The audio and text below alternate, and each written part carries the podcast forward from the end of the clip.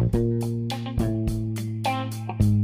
Bonjour les runners, bonjour les sportifs, bonjour au petit monde de la course à pied, c'est Seb et je suis ravi de vous retrouver en ce vendredi de rentrée pour le 114e épisode du podcast À côté de mes pompes qui n'a pas cessé durant l'été, durant toute cette période estivale. J'ai voulu vous proposer du contenu et euh, bien m'en a pris puisque les statistiques d'audience n'ont fait que croître durant ce mois de juillet et d'août. Donc un grand merci à vous, euh, fidèles auditeurs, nouveaux auditeurs qui rejoignaient la communauté du podcast. Pour ce qui est de mon bilan course à pied en août, du moins bilan sportif, parce qu'il n'y a pas eu que de la course à pied, c'est plutôt pas mal avec euh, bah, cette euh, course donc du côté de Saint-Brévin, ces foulées des dunes qui ont été le, le point d'orgue, on va dire, de ma préparation d'été, avec un petit peu moins de, course à pied là sur la dernière semaine, ayant un, genou qui euh, commençait à tirer un petit peu. la voilure a été réduite au niveau des allures, au niveau des sorties également en fourchant le vélo et en réalisant un petit peu plus de travail en piscine. Alors je vais pas dire que je vais me lancer aujourd'hui dans du triathlon, mais euh, j'ai fait quelques longueurs histoire de soulager un petit peu les jambes. Alors si vous voulez continuer à écouter le podcast, abonnez-vous si vous ne l'avez pas déjà fait sur votre euh, application préférée et puis commentez, likez, partagez. Euh, ça c'est quelque chose d'organique, hein, de pouvoir partager en story à vos proches, à vos amis, à vos collègues peut-être qui euh, se sont peut-être mis en résolution de rentrer à pratiquer la course à pied, branchez-les sur le podcast à côté de mes pompes. Alors, est-il possible de se bonifier avec l'âge lorsque l'on pratique la course à pied? À l'image d'un bon qui prendrait de l'épaisseur avec le temps Eh bien, c'est la question que j'ai posée à mon invité du jour et c'est un des thèmes de mon échange avec Ludovic Pomeray. Alors, ce nom euh, vous parle peut-être puisque Ludovic est le récent vainqueur de la TDS donc cette course de l'Ultra Trail du Mont Blanc, parcourant 145 km pour 9100 mètres de dénivelé. Euh, Ludovic est arrivé premier de cette course en 18h37 avec plus d'une heure d'avance sur son poursuivant.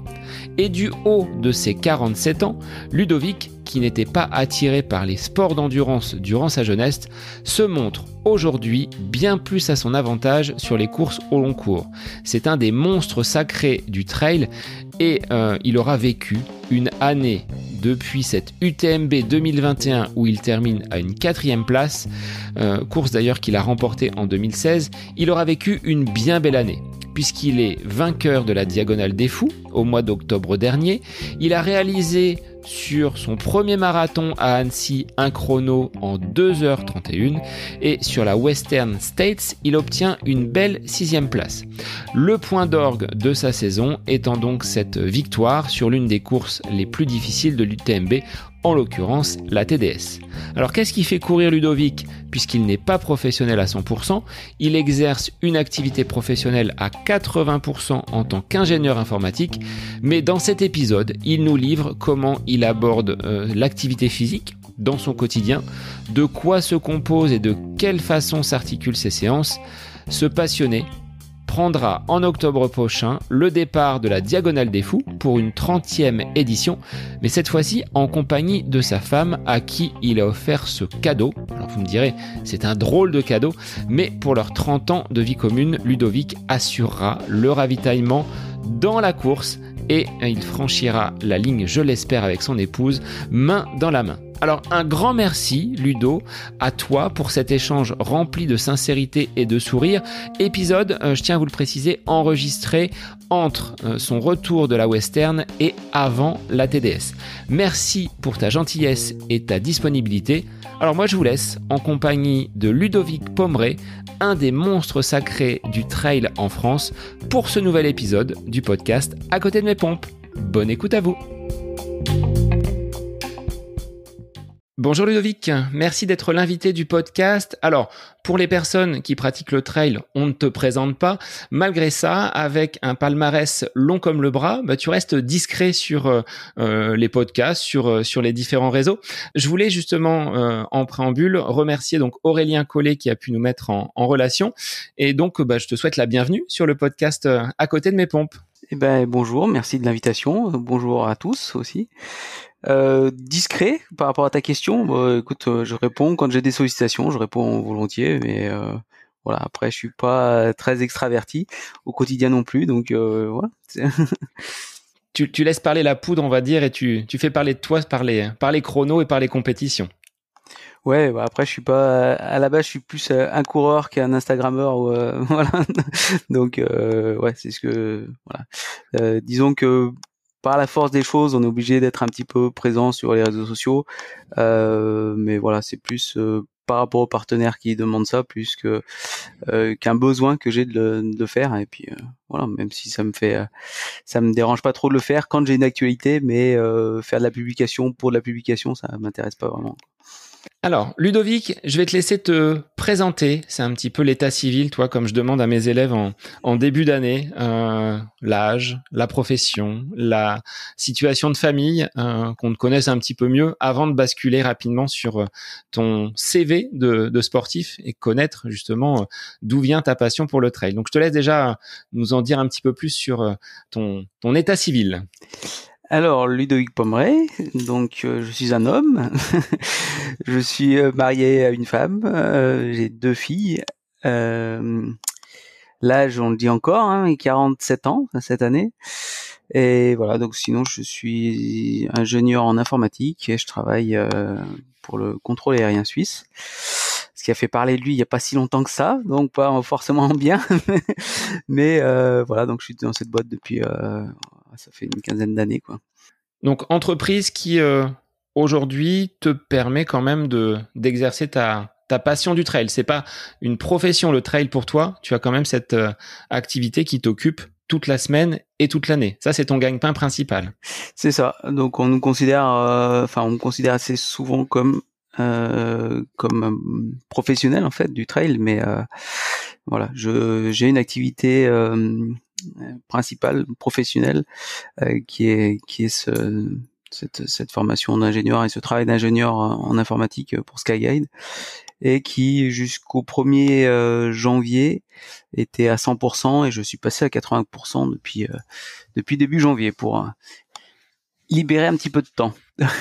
et donc mieux te préparer pour de de futures échéances dont on pourra parler tout à l'heure par rapport à cette année 2022 qui euh, a déjà bien commencé pour toi. On reviendra dessus donc euh, plus, plus en détail. Au niveau du sport, Ludovic, est-ce que tu as toujours été un amateur de très longue distance, amateur de montagne, tel que tu l'es aujourd'hui? Qui était Ludovic euh, quand il avait quelques années de moins en tant que petit sportif en culotte courte? Alors en culotte courte, euh, ça remonte un petit peu, mais euh, j'étais pas du tout intéressé par euh, les sports d'endurance. Bah, je trouvais ça un petit peu chiant en fait, pour tout dire. voilà, j'étais pas vraiment intéressé par par courir et voilà, c'est pas quelque chose qui qui m'intéressait. Je faisais plutôt des sports de glisse comme du snowboard et du windsurf, un planche à voile, voilà. chose un petit peu plus ludique, on va dire. C'est un petit peu le voilà, le goût de l'effort est un petit peu venu euh, sur le tard. Tu habitais déjà en, en montagne ou tu as euh, euh, installé justement ton lieu d'habitation proche justement de ces montagnes parce qu'aujourd'hui tu fais du trail? Euh, non, j'habitais déjà en montagne en fait. Euh, mon père travaillait euh, pour bah, à Valoir en fait, pour en tant que directeur d'air en montée. Donc j'ai toujours vécu en montagne. J'ai fait mes études à Grenoble, voilà où il y avait les montagnes proches aussi et aussi des lacs pour faire de la planche. Donc voilà, c'est pas, disons que j'ai toujours été dans la région, en tout cas en Rhône-Alpes, et c'est pas à cause ou grâce au trail que je suis venu m'installer ici. Quoi.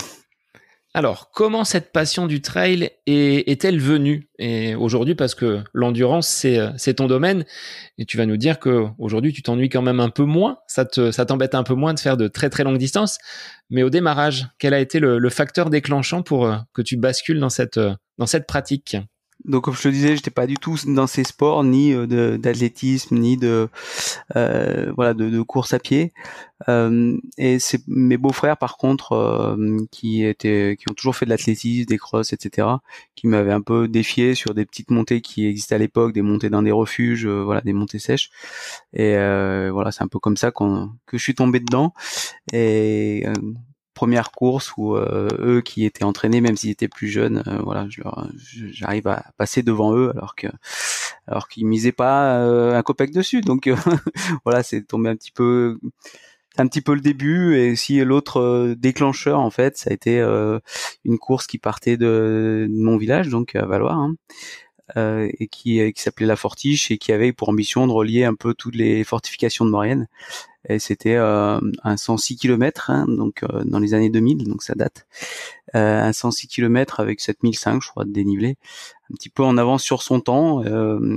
et voilà, c'est c'est ce qui m'a motivé à essayer de participer en tant que marcheur. forcément, je me suis cassé les dents, hein, sans entraînement, sans rien. Donc, j'ai fait 60 km et puis euh, voilà, j'ai d'abord été arrêté par, par les médecins pour pour peu de tension trop basse, etc. Et euh, puis après, c'est moi qui euh, psychologiquement ai, dû arrêter quoi. Donc voilà, c'est un petit peu ça les débuts. Et je m'étais dit après cet échec, euh, voilà, que je, je retenterais l'expérience. Et, j'ai commencé à un peu plus m'entraîner pour ça. Quoi. Après cette course a disparu et il y a eu une course aussi qui a pris le relais et, qui était aussi comme ça un, défi en fait. Donc c'est pour ça que j'ai commencé en fait par les ultras euh, et par des échecs beaucoup. et donc après en 2004-2005 j'ai tenté l'UTMB qui ont été euh, deux échecs aussi. Quoi. Et tu es revenu sur cette UTMB. Euh, 2016. mais, bien, bien, préparé. Après. Alors 2016, mais avant ça, il y a eu, d'autres échecs. Hein. Il y a eu 2010, 2012. Donc euh, voilà, il y a eu quelques tentatives sur l'UTMB, euh, pas très fructueuses quoi. avant, euh, avant une réussite en 2016. Donc la cinquième, c'était la bonne. Et tu y trouvais quand même du plaisir sur ces euh, épreuves où tu te dis être casser les dents et euh, avoir essuyé quelques échecs. Euh, on sait qu'il y a des coureurs qui n'aiment pas justement euh, l'échec et qui s'en servent derrière pour pour rebondir, pour avancer dans ces compétitions au début des années 2000 jusqu'à ce point d'orgue 2016 avec ta, ta victoire sur l'UTMB. Qu'est-ce que tu as appris au fil de, de, ces courses et comment tu as structuré ton entraînement? Est-ce que tu te préparais seul? Est-ce que dès les débuts tu t'es entouré d'un staff ou de, personnes qui ont pu programmer tes entraînements. Comment ça, ça a évolué ta pratique au fil des, au fil des années? Ouais, évidemment, ces, ces échecs, euh, bah, c'était euh, plus une source de motivation, même si parfois les échecs étaient euh, difficiles à encaisser. j'ai fait exactement ce qu'on conseille de pas faire, d'y de, aller progressivement et de commencer par des distances raisonnables, plus courtes. donc voilà, ces échecs, bah, Bon, c'était un défi en fait à la base, c'est de faire des choses en fait. Euh, bon, je savais que je pouvais faire un 10 km ou un 20 km, mais c'est plus l'idée de, de faire des courses où on n'est pas sûr en fait euh, d'arriver au bout. Et c'est un petit peu voilà comme ça que j'ai commencé. Maintenant, euh, ces échecs sur UTMB, bah euh, oui, et sur la Fortiche, c'était oui beaucoup de beaucoup de apprendre beaucoup sur sur soi et, euh, et aussi bah, bah, se forger un petit peu le mental. Euh, tous ces échecs, euh, quand on focalise principalement sur essayer de réussir à terminer une course, hein, on parle pas de, je parlais pas de performance quoi, mais c'est de terminer une course et que au final cette course se passe mal, on n'arrive pas au bout. Soit c'est bah voilà, on jette l'éponge complètement, soit bah, on essaye de voir ce qui va pas et de s'améliorer dans ce sens. Maintenant, j'ai toujours euh, travaillé euh, ou euh, enfin je me suis toujours entraîné seul ou avec mes beaux-frères, enfin voilà, des, mais pas de, coach en fait jusqu'à 2014 où voilà par un petit peu le, hasard, je, je, je, suis qualifié en fait pour l'équipe de France pour les mondiaux en, Annecy en 2015 et voilà pour ces mondiaux enfin très peu de temps avant en fait j'ai demandé à l'entraîneur, sélectionneur de l'équipe de France, euh, Philippe Propage, de euh, commencer à driver un petit peu, quoi, le de structurer un petit peu ses entraînements. Euh, voilà, pour moi, j'avais pas vraiment de, je faisais pas de qualitatif. Euh, mes entraînements, c'était principalement en fait les courses où je courais assez fréquemment. En fait, c'était pratiquement toutes les deux semaines, mais entre peu de peu de sorties, enfin pas de sorties qualitatives en tout cas. Euh, c'était des sorties euh, plaisir, voilà, on allait se balader un petit peu en montagne, mais euh, et puis moins moins assidu que je été après après 2014. Alors comment aujourd'hui Ludovic tu structures ta semaine d'entraînement? Est-ce qu'elle est, on va dire ancré, fixé Est-ce que tu aimes bien avoir un cadre justement euh, dans ton euh, dans ton entraînement, ou est-ce que tu laisses quand même ton ton feeling parler et puis euh, ta connaissance aujourd'hui de, de, de ce corps qui t'emmène vers des des ultra longues distances et qui peut te dire aujourd'hui j'ai peut-être plus besoin de dénivelé, là un petit peu plus de de vitesse. Comment tu tu t'organises sur une semaine si elle existe hein, cette cette semaine type? Alors, euh, j'ai pas de, j'ai un fil en fait. Le fil, il s'appelle Philippe.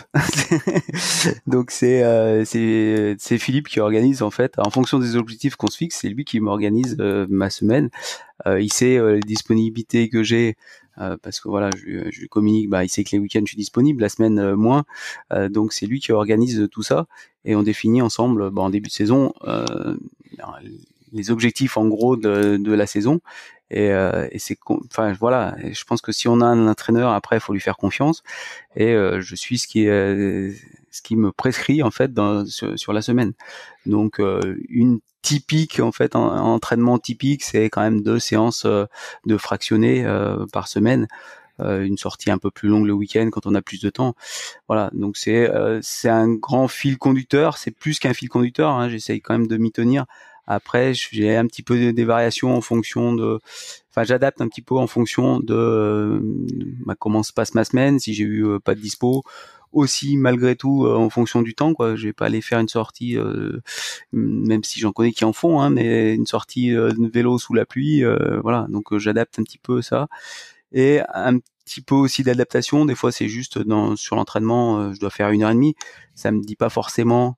Enfin, Philippe me donne pas forcément si je dois faire du dénivelé, du plat. Et ça, bah, j'adapte un petit peu en fonction de mon, de mon ressenti et de la connaissance que j'ai de la course que je préfère. Euh, l'année dernière, euh, avant le, la diag, j'ai beaucoup axé sur sur le dénivelé. Donc même s'il me mettait une heure, j'essayais de faire quelque chose avec du dénivelé. Là, pour la western, c'était un petit peu différent je savais que la course été plus roulante, donc euh, voilà, des sorties d'une heure, il n'y a pas forcément de dénivelé. Ou quand il y avait des sorties longues, je choisissais aussi des sorties où euh, c'était un peu plus euh, un, profil similaire à ce que j'allais rencontrer sur sur l'objectif. Tu préfères les courses roulantes comme cette dernière donc à la à la western ou quelque chose de quand même un petit peu plus escarpé à l'image de ce que tu as trouvé à la Réunion?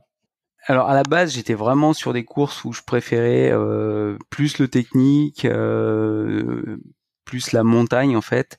Euh, c'est vraiment, c'est encore ce que j'affectionne. maintenant, depuis que je suis avec Philippe, voilà, on a travaillé quand même pas mal la vitesse et voilà, disons que je suis, je suis bien meilleur qu'avant en fait sur les courses plus roulantes même si je continue quand même à affectionner euh, les, courses avec plus de dénivelé et j'aime bien en fait euh, la marche aussi. Alors euh, c'est ce qui me faisait peur sur la western, c'est de courir longtemps. Moi j'aime bien alterner marche et course. voilà, même si bah, parfois les, des grandes montées ou des grandes descentes, c'est difficile aussi. ça fait mal aux pattes. Mais voilà, c'était vraiment hum, ce genre de, de course en fait euh, euh, qui m'intéressait vraiment. Maintenant, euh, bah, les courses très techniques, ça devient aussi un petit peu plus difficile. mais voilà, j'aime quand même bien avoir des, des, courses qui soient assez techniques, ce soit pas monotone et, et alterner. Hein. C'est surtout ça, moi, alterner marche et course. Même si dans tous les cas, on évolue dans, dans des beaux environnements et euh, mais même si c'est long, on n'a pas forcément le temps de beaucoup regarder quoi. C'est ce que j'allais dire. T'as pas forcément le temps d'admirer le paysage, même si euh, moi pour avoir euh, suivi hein, l'UTMB 2021 avec Eric Lacroix au, au, commentaire, il louait justement ta, ta foulée. Qu'est-ce qu'elle a de si particulière? Et ça, c'est le style Ludovic Pomeray. On le reconnaîtrait parmi parmi 100. Ouais, je pense pas qu'il louait en fait parce que c'est vrai que j'ai un petit peu de foulée atypique. Euh, euh, bah déjà parce que comme je te disais, j'ai jamais appris en fait, hein, euh, donc j'ai pas eu de d'école en fait d'athlétisme, etc. Euh, voilà, donc c'est ma foulée naturelle qui vaut ce qu'elle vaut. Maintenant, euh, c'est vrai que elle est assez lourde, euh, faut pas se le cacher. J'ai pas, j'ai pas de fréquence en fait. Euh, moi, c'est voilà, quand je veux aller plus vite, j'allonge la foulée. donc forcément, je suis un petit peu moqué aussi, bon, par différents médias, on va dire. pour pour mon attaque talon. Voilà, mais c'est ouais, c'est quelque chose que je travaille pas et je cherche pas non plus forcément à travailler. Voilà, maintenant c'est ma foulée, elle est comme ça. Et pareil pour le haut du corps, quand je me vois courir, des fois je dis ouais, bon, c'est vrai que c'est sûr que c'est pas terrible, mais mais bon, voilà, c'est c'est comme ça. Disons que le c'était encore pire avant. Donc avec l'âge, ça se, ça se bonifie et ça se, et ça se corrige. Ouais, c'est moins pire, on va dire. ça se bonifie, je sais pas. Donc en dehors de la de la programmation et du regard extérieur donc euh, de ton coach, qu'est-ce qu'il t'a apporté en plus de cette euh, euh, façon d'organiser tes semaines et de te conduire sur un, un meilleur état de forme pour le jour J d'une compétition? Quelles sont les autres facettes finalement que tu as découvert avec l'apport de, de cet entraîneur? Bah c'est aussi euh, c'est aussi en fait euh, moral. Enfin l'entraîneur a aussi un, un, soutien en fait euh, à la préparation des objectifs. Euh, voilà j'essaye de pas trop lui, lui, consommer de temps non plus. Mais euh, voilà c'est aussi bah, de donner un petit peu confiance. Et puis je pense qu'on quand on s'appuie sur quelqu'un voilà si on lui fait confiance ça nous donne aussi un peu plus de confiance dans l'objectif maintenant si l'entraîneur voit par rapport aux entraînements qu'on a à la rue, il va pas nous le dire en principe. Enfin, si c'est un bon entraîneur, en tout cas, avoir un objectif, même s'il sent que c'est pas, c'est, on n'est pas au top, il va pas le dire. Euh, mais voilà, c'est, on va dire cette sérénité, attends, enfin, faire aussi attention à ce qu'on fait. Euh, ce qui est important, c'est quand avec un, entraîneur, c'est de lui dire tout ce qu'on fait aussi. C'est pas, c'est pas de cacher des choses. Je connais certains athlètes qui vont pas nous dire tout parce qu'ils préfèrent en faire plus que ce qu'a dit le coach. Euh, voilà, non, c'est pas le but. C'est euh, l'entraîneur doit aussi faire attention qu'on passe pas en surentraînement, que par rapport à, la vie euh, professionnelle et sociale, euh, ben voilà, il y a peut-être des fois où, aussi il faut peut-être s'entraîner un peu différemment et, et tout ça c'est pris en compte euh, et c'est important de le prendre en compte et c'est bien pris en compte par par Philippe Propage et l'environnement professionnel et social qui font vraiment partie de bah, de la vie de chacun, je pense. Quoi. Aujourd'hui, avec toutes les plateformes type euh, Strava, Nolio, tous ces euh, euh, trackers que l'on peut avoir, c'est difficile de cacher quelque chose à, son entraîneur. Ou est-ce que bon, c'est aisé si on prend pas la monte et qu'on part pour une sortie à la sensation? Euh, non, alors comme je disais, je cacherai à mon entraîneur. Euh, maintenant, euh, il m'en voudra pas si je dis ça. Euh, Philippe, il est plus entraîneur old school, donc euh, il va pas suivre Strava. Je sais même pas s'il a Strava, Philippe. Il est pas sur Nolio. Enfin voilà, il est pas. donc pour tout, dire, nous c'est une feuille Excel. On donne les sensations. Enfin voilà, ce qu'on a ressenti, comment on est, et puis un petit peu les, les stades de, de la sortie si c'est un entraînement voilà, qualitatif. Et, voilà, donc euh, après, si j'ai envie de lui cacher des choses, c'est facile, mais, mais voilà, c'est vraiment pas le but. Et, voilà, comme je dis, c'est vraiment une, relation de confiance qu'on doit avoir avec son entraîneur. Est-ce que sur le plan alimentaire, par rapport à cette vie de famille, hein, tu le disais, tu arrives à finalement cadrer assez facilement tes, euh, besoins alimentaires sans avoir à faire euh, trois ou quatre menus différents pour euh, tous les membres de la famille. Comment tu euh, organises justement ton plan alimentaire? Est-ce qu'il existe ou est-ce que naturellement euh, bah, tu es, on va dire, au poids de forme toute, toute l'année? non, je suis pas vraiment au poids de forme toute l'année, mais j'ai pas vraiment de variation non plus, et j'ai surtout pas de régime alimentaire, euh, donc euh, c'est assez facile euh, à organiser. voilà, ça fait, enfin je l'ai dit souvent, j'ai pas de régime particulier, je sais qu'il y a des choses que je fais pas correctement, mais c'est c'est pas une contrainte que je veux m'imposer au niveau de la nourriture. Je veux aussi que ça reste un plaisir, et puis voilà, bah, des gourmandises que que peut-être qu'il faudrait pas que je, je mange, ben c'est pas grave, je m'en prive pas forcément sans sans essayer de tomber dans le dans l'excès mais euh, voilà je, je sais que je mange trop sucré euh, trop de charcuterie euh, trop de trop de bonbons donc voilà. mais voilà ça reste un plaisir on fait ouais on, passe du temps on fait quelques quelques sacrifices sur d'autres d'autres pans en fait de, de sa vie et puis je pense voilà celui-là je préfère le garder même si à l'approche vraiment de grosses échéances, j'essaye de, de, de, faire un petit peu plus attention, mais euh, euh, c'est relativement court terme et je pense que j'aurai une marge de progression euh, là-dessus que j'ai jamais voulu vraiment travailler. Quoi. Bah, je crois que c'est Aurélien hein, qui disait également avoir une grosse appétence pour le chocolat. Mais au vu du nombre de kilomètres que vous parcourez, les garçons, je pense que les tablettes, elles sont vite, euh, elles sont vite éliminées et euh, vous avez le droit de vous autoriser ce genre de, de, léger excès. Est-ce que tu as déjà mesuré sur euh, un ultra la, la quantité, on va dire, euh, d'alimentation et le nombre de calories que vous étiez euh, prêt à perdre, que ce soit même avec euh, avec l'hydratation. Est-ce qu'on perd beaucoup sur ces, ces ultra longues distances, que ce soit le Grand Raid, la Western ou l'UTMB alors en calories, je ne je, sais pas dire. Après, est-ce que ce qu'il y a sur les montres, c'est fiable? Euh, Ouais, je sais pas. C'est pas du tout quelque chose que je calcule et euh, voilà, moi ce que je, ce que je fais attention sur les, sur les courses, c'est euh, à ce que j'ingère en fait. J'essaye d'être régulier dans mon alimentation. Maintenant, ce que j'ai vraiment dépensé, euh, je sais pas comment ça se calcule, si ça se calcule. Je fais pas non plus de prise de, enfin de mesure de poids avant, après, etc. Sachant que je sais pas si c'est vraiment euh, pertinent de faire ça parce que c'est quand même beaucoup d'eau aussi euh, euh, qu'on va perdre. Après un ultra souvent quand même même si on, on, boit on a quand même une, une phase de déshydratation. Donc voilà je je j'ai pas tellement une approche scientifique de, de, la discipline. Que ce soit voilà au niveau diététique euh, euh, ou euh, voilà même dans la recherche de l'entraînement je laisse ça je laisse ça à Philippe qui fait ça très bien et, je m'en contente quoi. Et qu'est-ce que tu aimes consommer sur ces très longues distances? Au début, ça peut être du, sucré, mais après, est-ce que il n'y a pas une envie de, de basculer sur d'autres d'autres aliments, peut-être un peu plus salés? Enfin, comment tu, tu vis tes courses? Est-ce que c'est peut-être différent en fonction de, la saison, de, la météo? Qu'est-ce qui réconforte un ultra trailer comme toi quand le ravito arrive? Alors, la diététique de course, pour moi, elle est assez simple parce que j'ai mis un peu longtemps euh, à trouver ce qui me convenait. Euh, dans mes débuts, essayé un petit peu, un petit peu tout, et pour l'instant, ce qui me convient, c'est uniquement de l'eau ou de l'eau gazeuse et euh, des gels toutes les 30 minutes environ.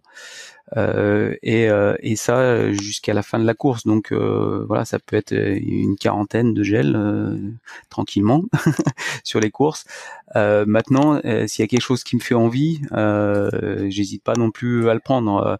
voilà, ça m'arrive des fois de manger du jambon. J'aime bien un bout de jambon cru. Euh, voilà, ah, c'est à l'envie. Euh, bah, il y a des fois, euh, ça va être, ça va être du coca, ou alors je fais tout à l'eau gazeuse. Enfin, voilà, c'est en fonction de du ressenti. Et je pense que si on le supporte, en tout cas au niveau digestif, faut se priver de rien, en tout cas sur un sur un ultra. Quoi, c'est, je pense, c'est mieux d'écouter ses envies et de de prendre ce, ce, qui, ce qui fait plaisir quoi mais pour euh, vraiment l'apport énergétique, euh, voilà, moi, c'est des gels. Euh, donc là, je suis chez Oversteam, ça se passe très bien avec les gels et, l'eau, quoi. Ce que j'ai varié un petit peu là récemment aussi sur la Western, par, par rapport à une course où il fait très chaud, où on va perdre beaucoup de, on va transpirer beaucoup. c'est les apports en sels minéraux, donc j'ai utilisé aussi pas mal d'électrolytes. Euh, beaucoup plus que d'habitude. Euh, d'habitude, j'en utilise un petit peu, mais voilà, là, c'était pratiquement à chaque ravitaillement, j'avais un, petit sachet d'électrolytes, euh, voilà, pour essayer de compenser un peu ce qu'on avait perdu en transpiration. J'ai utilisé un petit peu à la diagonale, mais dans une moindre mesure. voilà. je, savais que sur la western, c'était une, hydratation était une part importante aussi de la course. Est-ce que tu le sens quand il y a un besoin, que ce soit en hydratation ou euh, en énergie euh, Ça se traduit par quoi? Est-ce qu'il y a euh, des, signes sur ton sur ton corps qui qui t'alertent sur ce besoin justement de de se ravitailler? Il y a des courses, on va dire sur route, c'est beaucoup plus facile, mais là avec un un dénivelé, des montées, des descentes, comment tu arrives à repérer justement ces moments où ton corps te dit "Eh, Ludovic, il faudrait peut-être recharger un petit peu là en, en, nourriture pour pouvoir continuer à avancer ben, j'essaye de pas arriver à ce stade-là et justement en fait euh, d'anticiper et de les prendre en avance. Euh, ça m'est déjà arrivé de faire une hypo, hein, ça m'arrivera sûrement encore, mais euh, voilà, c'est peut-être d'avoir oublié surtout en, début de course en fait hein, c'est assez facile de ne pas boire. Euh, donc c'est quand même un petit peu aussi se, forcer en fait pour maintenir un niveau d'hydratation et aussi d'alimentation parce en début de course euh, on a moins le besoin on a un petit peu ces réserves qu'on a euh, qu'on a avant la course.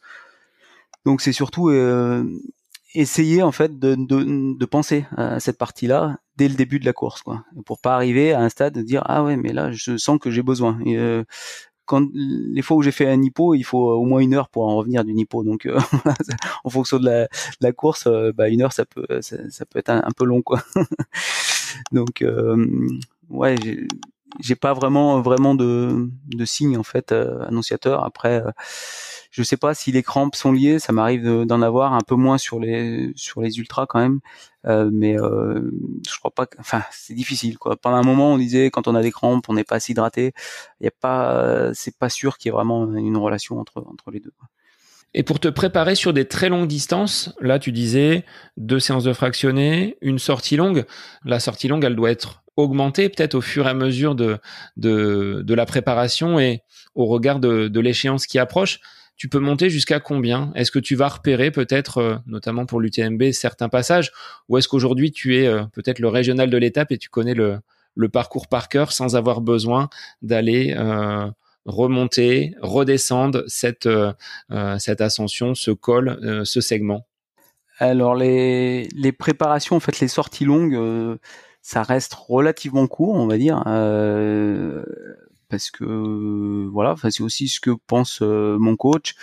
Euh, et il y a quand même des sorties, euh, voilà, il y a des il y a des grandes sorties, enfin il y a des des gros des grosses courses en fait des gros ultras mais entre entre il y a quand même quelques courses qui sont aussi euh, de la préparation même si quand on met un dossard bah voilà on a comme un objectif de faire ce qu'on peut on arrive avec la forme qu'on a et puis on fait ce qu'on peut euh, ça sert aussi de préparation pour les plus grandes distances donc euh, voilà, sur ces sur ces sorties longues, euh, c'est pas forcément un repérage sur la course, même si j'en ai fait l'année dernière avec euh, avec Compressport notamment quatre jours.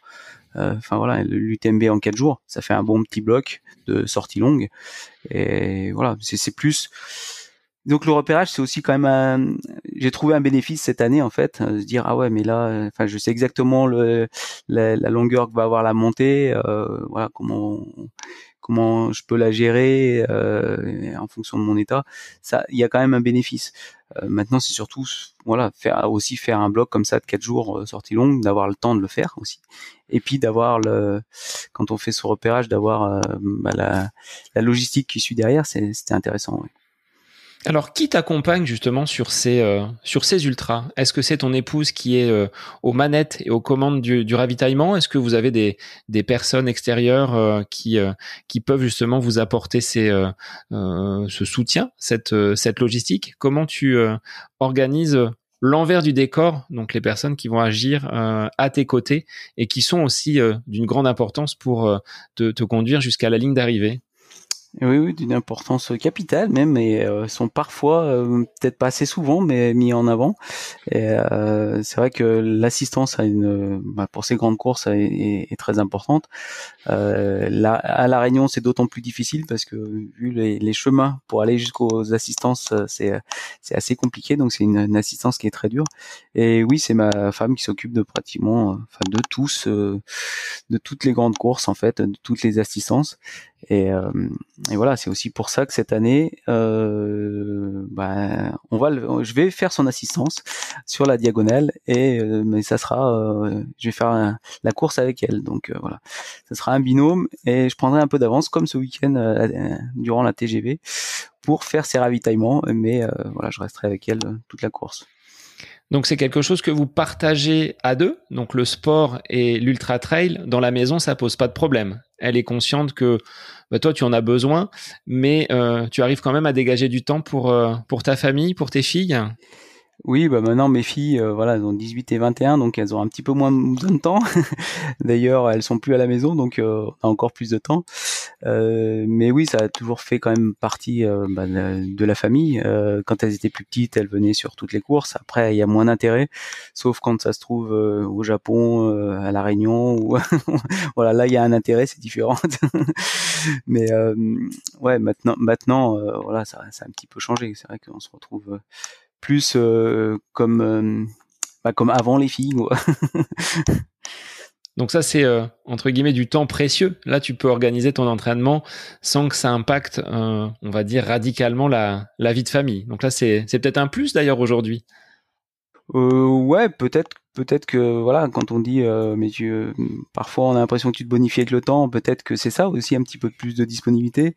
Euh, il y a eu une, grosse période aussi de notre vie où bah, on a eu pas mal de travaux de construction en cours. Donc qui bah, à côté des entraînements de la vie de famille et, et de la vie professionnelle voilà ça, ça faisait beaucoup aussi Mais voilà, c'est c'est des, ouais, c'est des compromis et des sacrifices qui payent maintenant, quoi, en fait. Alors, est-ce que tu pratiques, parce que ça je te l'ai pas demandé tout à l'heure, d'autres euh, sports en complément, que ce soit du renfort, que ce soit du VTT, peut-être le ski euh, l'hiver, euh, ou est-ce que tu es orienté à 100% vers la course à pied et le trail? En été, on va dire 90% sur la course à pied. le vélo, oui, un petit peu. c'est vrai que bah, quand j'étais à 100%, c'était compliqué euh, de faire du vélo euh, parce que bah voilà, si le week-end on fait des sorties longues, euh, voilà, on peut peut-être faire une petite sortie de vélo, mais ouais, c'est assez chronophage en fait le vélo. souvent, quand le coach met une sortie, c'est pas une sortie d'une heure en fait, il n'y a pas tellement de sens. donc ou alors c'est de la récup, c'est un peu différent.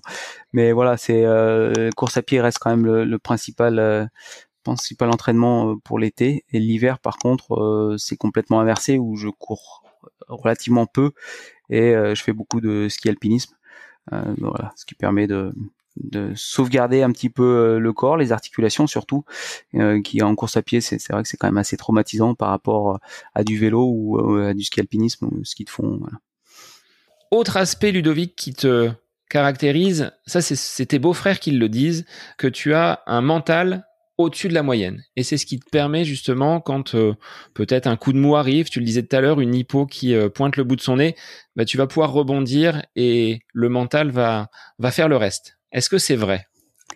Non, je pense pas être euh, au-dessus de la moyenne. Après, voilà, chacun fait, voilà, chacun a ses, a ses, motivations en fait. et c'est vrai que peut-être qu'il y a des coureurs qui abandonnent plus souvent ou même parfois des coureurs élites euh, voilà si euh, si c'est pas une bonne journée parce que c'est malheureusement ça arrive les bonnes journées les mauvaises journées les et les bonnes journées.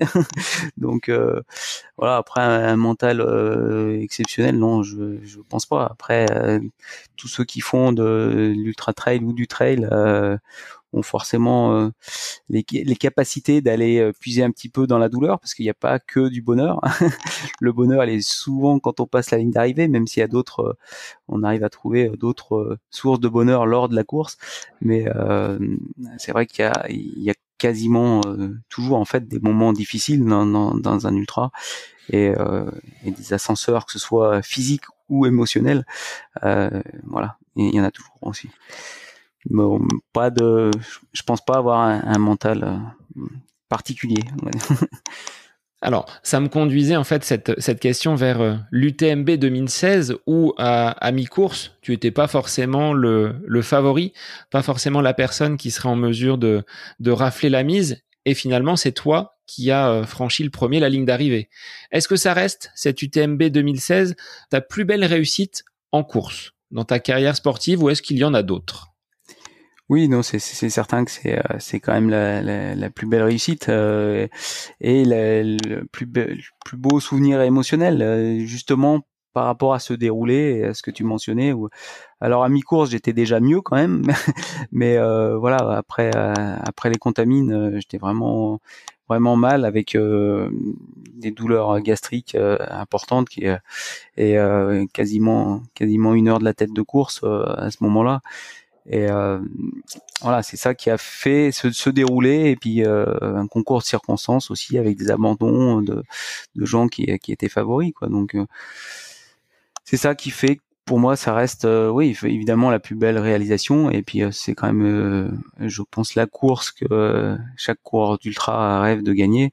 Voilà, j'ai eu la chance de, de la gagner une fois bah, il y en a qui ont plus que de la chance et qui arrivent à la gagner quatre fois, mais bon, voilà, une c'est déjà bien, donc je m'en, je m'en satisfais.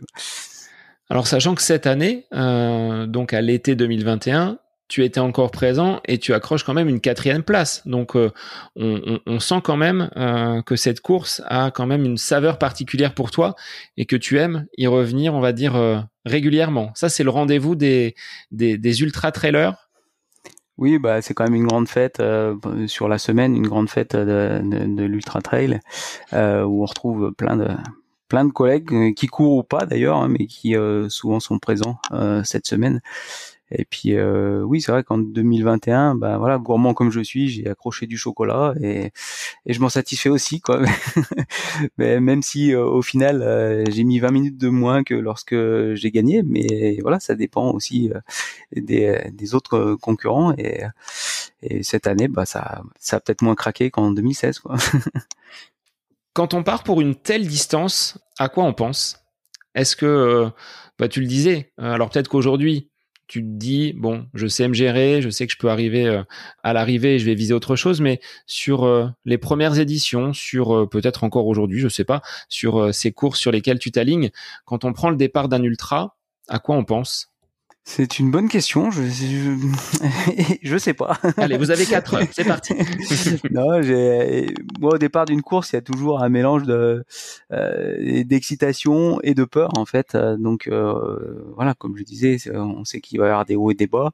Une course 100% parfaite, euh, je sais pas si j'en ai vraiment déjà eu, mais euh, ouais, c'est pour ça que euh, j'entendais une interview sur la western là de, de comment s'appelle Eden Hawks euh, qui était vraiment très confiant. Euh, bon, au final, il finit deuxième, c'est pas mal, mais mais voilà, euh, peut-être un excès de confiance aussi amène à prendre plus de risques, mais à quoi on pense au départ d'un ultra et même pendant c'est c'est toujours une question qu'on pose et j'ai un peu de mal à répondre parce que tu le disais tout à l'heure l'endurance le fait de courir longtemps euh, tu trouvais ça assez ennuyeux. Donc euh, je me dis sur une telle distance quand il y a euh, plus de 100 km voire 160 comme la comme la westerns qu'est-ce que l'on peut entre guillemets euh, échafauder comme plan pour pour passer le temps? Parce que tu le dis t'as pas le temps de regarder le paysage. Ça va trop vite Ouais, ça, ça, ça va trop vite. C'est surtout qu'on est quand même un petit peu concentré. On lève un petit peu la tête hein, euh, quand il y a un super coucher de soleil euh, sur euh, ou lever de soleil sur sur le Mont Blanc. On, on, jette un œil, mais c'est vrai qu'on reste un petit peu concentré sur la course, sur le chemin. et, euh, je sais pas quoi te dire. est-ce que la, est-ce que la famille, est-ce que voilà des, des projets que tu peux mener euh, peut-être en parallèle viennent euh, occuper tes pensées ou est-ce que voilà tu tu es vraiment dans l'instant et tu profites de de, de ces moments à l'écoute de ton corps, à l'écoute des, des sensations que peut te procurer ce, ce sport? Oui, bah la, la, la, famille, le soutien en fait qu'on a, euh, bah là, bon, c'était un petit un cas un, peu particulier sur la Western State. Euh, euh, j'ai beaucoup pensé en fait à ma, maman qui est qui est disparue cette année, donc voilà, j'avais une, une bonne partie de la course pris par ses pensées et ce soutien. Donc euh, voilà, mais c'est c'est euh, voilà la famille, euh, les personnes sur qui comptent un petit peu sur nous, voilà, qui ont aussi pris du temps pour nous. c'est c'est voilà un facteur de, de motivation. Euh, qu'on y, on y pense d'autant plus dans les moments difficiles, pas forcément dans les moments faciles, parce qu'il y, a, quand même aussi des moments faciles. Hein, l'impression que je parle toujours des moments difficiles, mais donc il y a des bons moments et et ouais, tous ces tous ces personnes-là qui comptent sur nous, euh, forcément, font partie de l'équation pour arriver au bout et, si possible réussir le mieux possible. Moi, ça me surprend toujours, tu vois, Ludovic, sur euh, ces grandes grandes courses que tu peux mener. Euh, et on en avait discuté également avec avec Aurélien. C'est cette capacité que vous avez à rebondir. Tu le dis, il y a des hauts, il y a des bas, on le sait, on va les traverser et on va pouvoir repartir de l'avant. Quels sont les ressorts que vous mettez pour que euh, bah, la machine reparte, que le corps se remette en action après avoir connu un moment où euh, bah, les jambes n'étaient euh, n'étaient plus là? Est-ce que c'est que le ravitaillement ou est-ce que vous allez chercher quand même beaucoup plus loin dans, dans les ressources? On parlait de mental justement. Est-ce que ça se joue quand même sur sur cet aspect-là? Ouais, bah, enfin, là, après cette UTMB déroulé en 2016, euh, ça a été forcément une source de motivation de se dire que voilà, peu importe où on est, euh, bah voilà, ça peut changer. Et euh, voilà, si j'avais décidé d'abandonner en 2016, bah il y a des choses que j'aurais pas connues.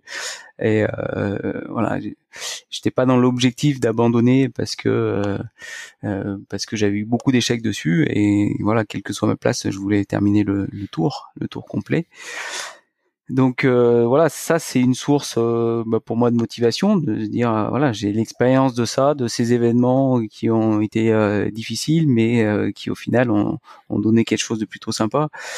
donc c'est c'est un, une des motivations, mais comme je disais tout à l'heure, il y, y, en a plein d'autres aussi avec avec la famille, avec voilà, avec avec le coach, avec avec plein plein d'autres, on peut avoir plein d'autres leviers ou enfin ou activation mentale en fait pour pour se dire qu'il faut continuer. Et puis et puis qu'au final on sait que après la course on gagnera sur, sur tous les bons moments et, et pas les mauvais. Heureusement sinon on courrait plus je crois Autre bon moment, euh, donc là, on remonte euh, le, fil de ta, carrière, mais on est euh, très très proche.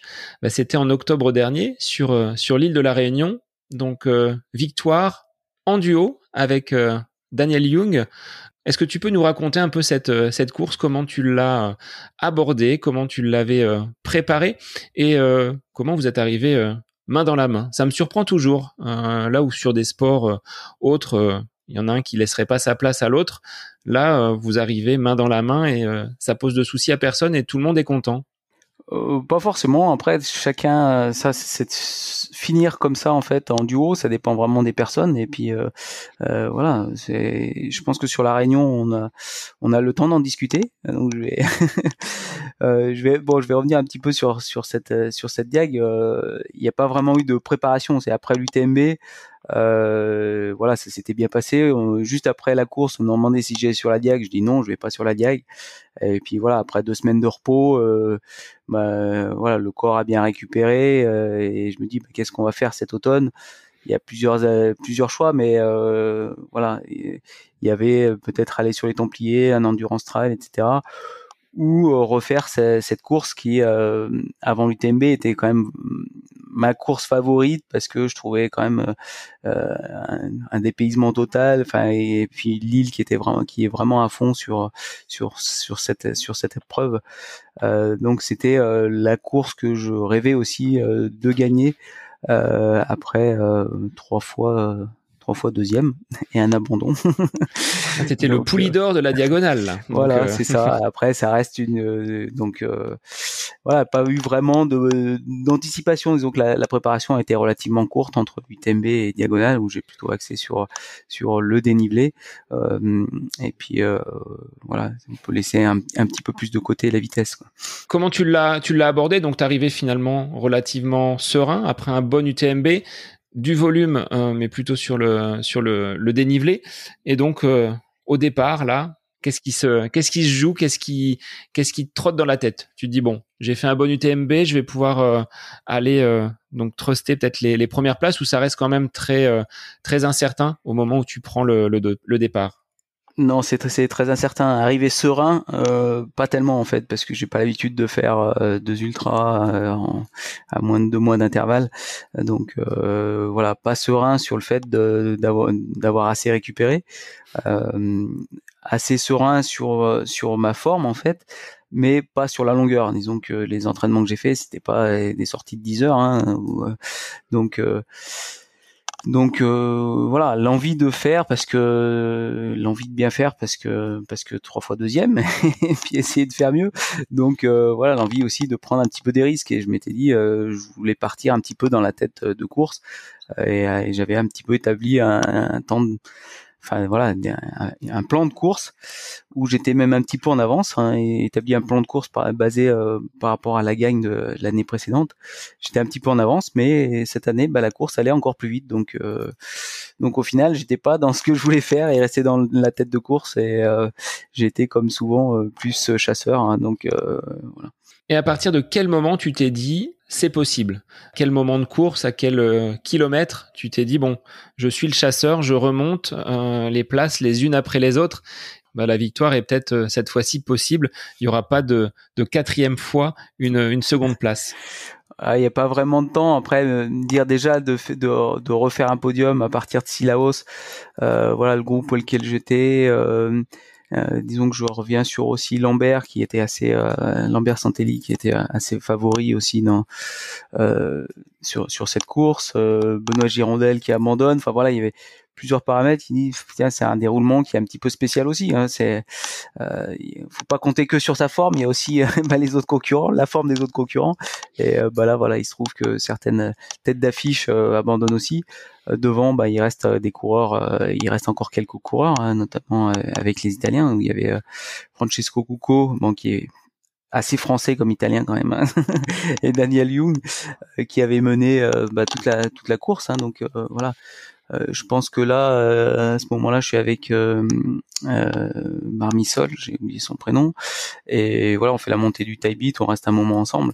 Et voilà, quand on est déjà dans la euh, en troisième position, on n'a pas des super gros écarts. Euh, on dit que c'est possible, mais faut rester assez euh, voilà assez lucide et puis même si on a envie de progresser et écouter un progresser, je veux dire dans dans dans, les places, écouter un petit peu son corps et et se dire que la course est encore longue quoi et voilà après il y a une montée en fait c'est la montée de qui est en dessous euh, Roche Plate, c'est la montée de la Roche Ancrée, je crois que ça s'appelle.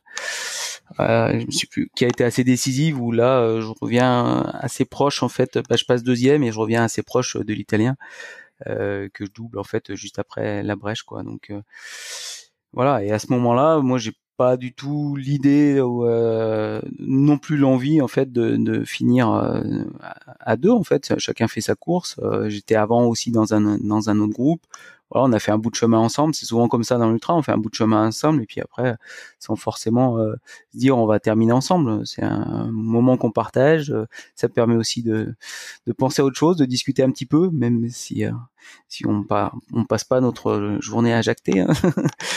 mais euh, voilà quand je reviens sur euh, sur Daniel euh, il me dit qu'il arrive plus à descendre et voilà on échange un moment parce qu'on se connaissait hein, d'avant donc on échange un moment et puis après je pars et, voilà j'étais presque persuadé que je le reverrais pas et bon je fais ma course normale et, et puis je sais pas peut-être un quart d'heure 20 minutes une demi-heure je sais plus je sais pas. Ben, il y a Daniel qui revient et puis voilà qui s'est qui s'est accroché et, et, on fait un bout de, course ensemble sans se dire qu'on va terminer on va terminer ensemble comme comme avant j'ai passé euh, du temps avec d'autres coureurs et bah c'est au fur et à mesure d'avancer que bah, qu'on on passe de plus de, temps ensemble et puis euh, bah au bout d'un moment euh, voilà la question vient si euh, si tout se passe bien est-ce qu'on est-ce qu'on termine ensemble ou ou pas. Et euh, euh, voilà, les deux étaient plus pour euh, terminer ensemble. Maintenant, s'il m'avait dit bon, de toute façon, je terminerai, je terminerai pas à deux et à un moment, soit bah voilà, soit tu passeras devant, soit soit j'essaierai de jouer ma place. C'est c'est bien de le savoir et c'est bien que voilà, de le savoir relativement tôt quoi pas euh, en entrant sur le stade de la redoute quoi. oui, on finit pas un 400 mètres à fond pour euh, gagner la, bah, la ça, breloque. Ça c'est déjà vu, mais voilà. Disons que si le coureur euh, veut jouer vraiment une place, c'est bien, je respecte aussi euh, ça, ça reste une compétition, donc euh, si s'il faut se départager, bah, et l'autre coureur n'est pas pour en fait la, la partage de, de, de la place, il n'y a pas de problème. et je tenterai ma chance aussi, et voilà, pas sur un sprint quoi, pas, pas sur un ultra, sur un sprint. il y a suffisamment de temps et de terrain escarpé pour jouer la gagne avant justement cette cette arrivée à plat entre guillemets. Ouais ouais, c'est ça. Ouais. Il n'y a pas beaucoup beaucoup de plats avant l'arrivée, mais oui, c'est ça. Non, on a plutôt discuté, essayé de, voilà, nous, on, nous annonçait aussi euh, Dylan Bowman, l'américain, qui revenait et qui qui euh, qui est quand même un, bon finisseur. Euh, et voilà, on s'est dit, bah, peut-être qu'on peut aussi s'aider, éviter de qui qui reviennent dessus, et puis on, verra où on va. Sans en se disant, si tout va bien des deux côtés, on termine ensemble. Maintenant, il peut toujours y avoir une défaillance et euh, voilà on va pas forcément attendre l'autre. Donc euh, c'est juste qu'on soit clair sur euh, sur le bout de chemin qu'on fait ensemble et essayer de s'allier un petit peu voilà se tenir compagnie aussi quoi. Donc pas de regret de ne pas avoir franchi seul cette ligne d'arrivée? Ou est-ce que ça te titille encore de dire bon j'aimerais bien maintenant après trois deuxièmes places une première place ex franchir la ligne d'arrivée en solo? Non, non, pas du tout de, de regrets. C'est euh, des bons moments partagés et des bons souvenirs euh, avec Daniel. Et voilà, on, s'échange encore quelques messages. Donc euh, voilà, c'est des, c'est des places et, et des souvenirs qui, voilà, j'ai pas de, j'ai pas de regrets par rapport à ça. Maintenant, on me dit, est-ce que tu aurais pu être devant, derrière? J'en sais rien et puis voilà, je veux pas le savoir. Parce que c'est sûr que si on s'était dit non, de toute façon, on finira pas ensemble, euh, j'aurais pas attendu la dernière descente pour euh, essayer de faire une différence parce que je pense que en descente, euh, voilà, il est plus fort que moi, je pense. Alors sur ces sur ces terrains escarpés, qu'est-ce que tu trouves comme différence entre la Réunion et euh, ce que tu as pu trouver à la, à la Western là donc euh, en juin et euh, à l'UTMB Il y a vraiment des, des particularités entre ces différents trails qui font qu'on est obligé de se préparer avec peut-être un terrain un petit peu un petit peu plus technique. de ton regard de, de professionnel, qu'est-ce qui se dégage de ces différentes courses à travers le monde? Il y a vraiment des spécificités sur chacun des trails? Ah, sur les trois que tu as cités, ouais, c'est difficilement, difficilement comparable.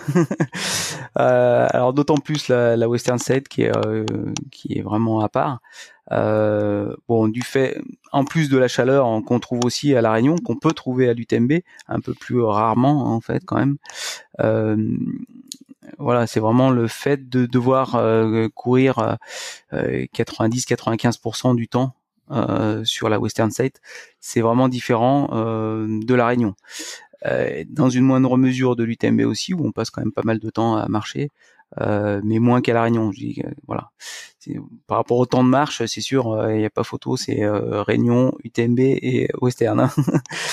Voilà, le chemin c'est pas non plus un billard sur la Western State. Il y a quelques cailloux, mais c'est quand même pas quelque chose qui est très technique. Euh, il y a des descentes qui finalement, euh, enfin, elles sont peu nombreuses, mais il y a deux trois descentes qui sont un petit peu raides. Voilà, c'est quelque chose qui ressortait pas dans les récits que, que j'avais pu entendre. Euh, maintenant, euh, c'est vrai que techniquement, c'est quand même pas très difficile si on compare par rapport à la diagonale. Euh, maintenant, la diagonale, elle est réputée comme une course très technique voilà, c'est une course, c'est sûr que c'est, il y a quand même euh, pas mal de cailloux, de passages où il faut faire aussi attention en descente, euh, un petit peu technique, mais il y a d'autres courses qui sont beaucoup plus techniques aussi. Donc euh, voilà, ce qui fait qu'elle est difficile, c'est c'est la longueur en fait des chemins techniques et puis la, la répétition de ces grandes montées, grandes grandes descentes relativement techniques, sans sans être quand même insurmontable. Hein, c'est Alors, comment tu as fini après, euh, on va dire, cette euh, euh, deuxième ultra en l'espace de quelques semaines? Août, l'UTMB, octobre, la diagonale. Tu t'es accordé un petit peu plus de, repos. ton corps, qu'est-ce qu'il t'a dit? Stop, Ludo, on va faire une petite pause pour préparer au mieux la saison 2022. Comment tu as géré cette après-course? Est-ce que ça se prépare en amont d'ailleurs? Alors l'après-course, il y a forcément un temps de repos. De toute façon, Enfin, c'est mieux de le faire. Euh, maintenant, je fais pas de. J'en avais fait un petit peu euh, des longues pauses en fait. Euh, voilà, peut-être un mois sans, course à pied. Ou, voilà, j'en fais moins. Et puis après le après la diagonale, après ça bascule assez rapidement en fait sur la saison de ski. Donc voilà, il y a pas. Là, j'ai pas vraiment Là, je suis encore en phase de récupération, même si euh, bah, une semaine après euh, la Western Stage, j'ai fait la TGV avec ma femme. Donc euh, voilà, 60, 73 km en récupération, c'est pas une, très gros, très grosse phase de repos, mais mais voilà. Donc je pense que déjà quand la course se passe bien, on récupère déjà mieux. et je pense que la, récupération mentale aussi est assez importante. Euh, voilà. Après, physiquement, euh, euh, on récupère relativement vite, en tout cas superficiellement. Peut-être qu'une fatigue plus profonde est installée, mais on a l'impression d'être assez bien physiquement relativement rapidement après un, après un ultra. Donc il n'y a pas de recette miracle pour repartir de l'avant. C'est cette connaissance que tu as de ton corps au fur et à mesure euh, de, de, de l'avancée de ta carrière, tu sais ce qui est possible et ce qui n'est pas possible. Ouais, pas de recette miracle. Après, c'est c'est comme tout en fait quand on arrête même, même là une semaine, enfin une semaine, dix jours, euh, voilà. Euh, c'est aussi une reprise progressive. Euh, voilà, j'ai j'ai jeté un œil sur ma sur ma semaine. J'ai euh, j'ai j'ai du vélo pour reprendre progressivement, des fractionnés courts en fin fin de semaine. Euh, voilà, on va reprendre en fait un petit peu, euh, euh, voilà, un, entraînement en fait plus progressif. donc la semaine d'après, je on, met pas une, sortie longue de 4 heures ou deux séances de fractionné. En tout cas, c'est pas ce que met mon coach. Et voilà, comme je disais, je lui fais confiance. Donc Mais pour ce qui est du fractionné, de la vitesse, euh, tu en as quand même, puisque j'étais surpris de te voir euh, sur euh, du bitume et sur le marathon d'Annecy. C'était en préparation de la western justement d'avoir peut-être de, du plat relativement plat. Donc, comme tu le disais sur cette course aux États-Unis, Annecy, c'est un, un très très beau chrono. Euh, tu t'y bah, attendais ou pas Non, parce que enfin j'étais parti pour euh, donc sur ce marathon en fait pour faire paisseur de mon beau-frère qui a qui allait faire pacer sur euh, sur la Western State en fait. Hein, donc euh, voilà. Euh, et, donc c'était beaucoup plus logique. Enfin, j'en ai discuté avec avec mon coach. sinon, j'avais le choix d'une autre course en fait, mais qui était plus typé gros dénivelé, etc. Et c'était plus logique de faire une préparation axée plus sur sur la vitesse. Et, que de que de faire une, sky race ou euh, voilà des, disons des courses habituelles. Donc euh, voilà c'est comme ça que je suis venu à, proposer à mon beau-frère de faire pacer qui avait il avait l'objectif de faire ce, marathon. Et, euh, et, je me suis entraîné pour ça pour bon même si j'ai eu une période Covid et d'autres périodes euh, enfin une, une, période personnelle assez difficile voilà je me suis entraîné quand même pour essayer de faire ce, ce pacer où euh, il me demandait un, un, pacing à 3,40 pour essayer de finir dans les dans les 2,35 le, marathon. Quoi. Donc euh, je pensais que je pouvais tenir 3,40, je savais pas combien de temps. Euh, vu la préparation, euh, voilà, j'espérais tenir le, le semi-marathon sur sur cette allure là. Quoi. Et donc ça a été, euh, ça a été jusqu'au bout finalement. Est-ce que ton beau-frère t'a suivi? Est-ce que le, le, le paisseur Ludovic a été bon? Non, il a pas été bon en fait. Mais c'est pas, c'est quand même pas entièrement de ma faute parce que euh, en début de course, euh, voilà, mon beau-frère Damien me demandait 3,40, mais on était en dessous. voilà, bon, premier kilomètre c'est un petit peu normal. Souvent il y a un peu d'euphorie, etc. Mais on est en dessous de 3,30. Et après on a fait beaucoup de beaucoup de kills en 3, 3,30, 3,35 alors qu'on a un PSA 340. Alors 5 secondes, ça peut paraître peu, mais voilà, ça suffit pour basculer euh, du côté obscur. et euh, voilà, donc un petit peu trop rapide et, euh, et parfois, alors que c'était moi le pacer, c'est moi qui me retrouvais derrière mon beau-frère. Donc voilà, peut-être que là-dessus, je sais pas s'il y a un manque de confiance ou par rapport à par, rapport à mon pacing, mais voilà, j'étais pas entièrement responsable de la, la, survitesse sur le début. Après, voilà, donc après, on euh, pour lui, euh, le début de course s'est bien passé, mais euh, voilà, je pense cette cette allure peut-être un petit peu trop rapide par rapport à ses prévisions, euh, voilà, ont été un petit peu fatales. Et quand après, je disais, bah là, on est à 3,40, et voilà, il n'arrivait plus à, suivre le rythme. Et voilà, j'ai essayé pendant un ou deux kilomètres de, de rester avec lui, de le motiver, et après, bah, voilà, j'ai dit, bah, j'y vais. Quoi. Et puis, et puis j'ai terminé avec avec la vitesse que je pouvais même si ça a baissé un petit peu en fin, euh, en fin de, en fin de marathon. Euh, voilà, ça reste un temps que non, euh, si on m'avait dit que je, pouvais faire ce temps avant, je j'aurais pas misé dessus. Quoi. Donc là aujourd'hui, il n'y a pas de, de bascule de ta carrière de trailer vers vers le bitume et vers le marathon? Non, non. Tu restes attaché au, non, montées, aux descentes. Après, au final, sachant que j'ai pu faire ça, j'avais presque un petit regret de dire euh, peut-être que j'aurais pu essayer de faire en dessous de 30 voilà qui est un palier après voilà une minute ou deux euh, bah, ça change ça va pas changer ma vie mais voilà c'est juste euh, dire bah voilà avoir une référence en dessous de 30 ça, ça aurait pu être sympa mais voilà c'était c'était imprévisible donc je suis déjà satisfait avec ce chrono quoi mais là, toi, je regarde une photo justement sur euh, sur ton profil euh, Facebook. On voit une, une, une belle attaque talon, comme tu le disais, et, les gens demandent si tu voles. Mais c'est vrai que voilà, il y a une, une, grande amplitude au niveau de au niveau de la foulée sur, euh, sur la piste cyclable du côté de, de Sévrier, il me semble. Donc euh, non, mais ça ça a été une bonne expérience pour préparer ensuite cette cette western que tu as euh, vécu. Donc là aussi une belle sixième place. Donc ça, t'es es sur une bonne dynamique là, avec bah, tu le disais la chaleur vécue sur cette, euh, cette course américaine. Oui, la chaleur, en fait, c'est ce dont on parle le plus. Maintenant, euh, c'est pas forcément ce qui me faisait le plus peur. Euh, moi, c'était vraiment de devoir courir longtemps, en fait, qui me faisait peur. Et euh, c'est là où j'ai vraiment eu du mal. Pour moi, la chaleur, alors peut-être qu'indirectement, euh, ça a eu un impact, euh, mais la chaleur, c'est quelque chose qui est très supportable parce que voilà, on est aussi équipé pour. Donc un tour de cou avec de la glace qu'on peut remplir tous les tous les 8 10 km, donc qui permet quand même de, de maintenir un peu de fraîcheur, euh, même si bah, il fait très chaud, hein, donc euh, quand même on a, parfois autour des 40 degrés, euh, donc ça, ça reste quand même assez euh, assez suffocant par par moment. Après, le parcours est relativement ombragé, donc on, a quand même on a quand même on n'est pas toujours en, en pleine pleine cagnasse quoi. donc et vraiment ouais ce qui m'a ce qui me faisait peur, c'est de courir euh, très longtemps et ça a été difficile, notamment parce que très tôt, en fait, euh, dans la course, euh, j'ai eu des les quadrilles en fait dures, en fait, des petites contractures aux quadrilles et les descentes étaient assez difficiles, quoi. Donc voilà, c'était c'est pour ça que ça a été vraiment très dur de continuer de courir et, dans les descentes, voilà, assez, assez pénible. Alors, est-ce que c'est aussi la chaleur euh, qui a fait que j'ai voilà, j'ai eu les jambes qui ont vite durci?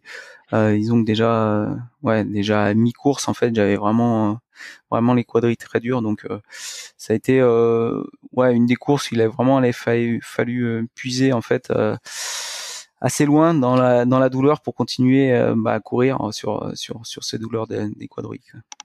Donc là, un format donc assez euh, assez rapide. Est-ce que tu envisages euh, des courses de ce genre dans les euh, dans les mois ou dans les dans les années à venir, ou est-ce que tu préfères rester attaché à ces à ces courses mythiques, donc te revoir peut-être sur l'UTMB ou sur ou sur la diagonale? Donc la diagonale, oui, hein, tu le disais avec ton épouse en en, ah, la diagonale avec ma femme, oui. Alors en paisseur, on aura tous les deux un dossard, mais oui, on restera ensemble. et et sinon, pour l'UTMB, pour l'instant, c'est prévu la TDS. Donc euh, voilà, une autre course. Euh, enfin, c'est pas une petite course non plus. Donc euh, format, bon format un peu plus court que l'UTMB, mais quand même, là, il va falloir changer un petit peu de préparation parce que voilà, on, on va pas demander les mêmes choses que sur sur la Western Side. Donc on verra comment comment se passe l'enchaînement. Euh, ceux qui ont l'expérience des deux courses, euh, peu en fait ont réussi, euh, bah voilà, les deux cours à, deux mois d'intervalle à, à, performer sur les deux. On, voilà, on verra si comment ça se passe déjà. Donc la fin d'année 2022 sera encore bien chargé avec euh, oui ces, bah, euh, de ultra, euh, ouais là c'est prévu euh, voilà enfin un ultra tous les deux mois donc voilà le dernier un petit peu spécial mais l'expérience que j'ai de la TGV en duo avec ma femme bah, c'est c'est pas parce que l'allure est beaucoup plus lente en fait euh, qu'on n'arrive pas fatigué quoi. C'est euh, oui, il faut faire les kilomètres quand même. Il y a... Oui, il faut faire les kilomètres et puis euh, ouais, c'est un ressenti qui est différent en fait. Euh, on évolue à, à, des allures qui sont un petit peu différentes de ce, dont on a l'habitude et notamment la descente et c'est assez compliqué à gérer quand on n'est pas dans forcément dans son allure quoi.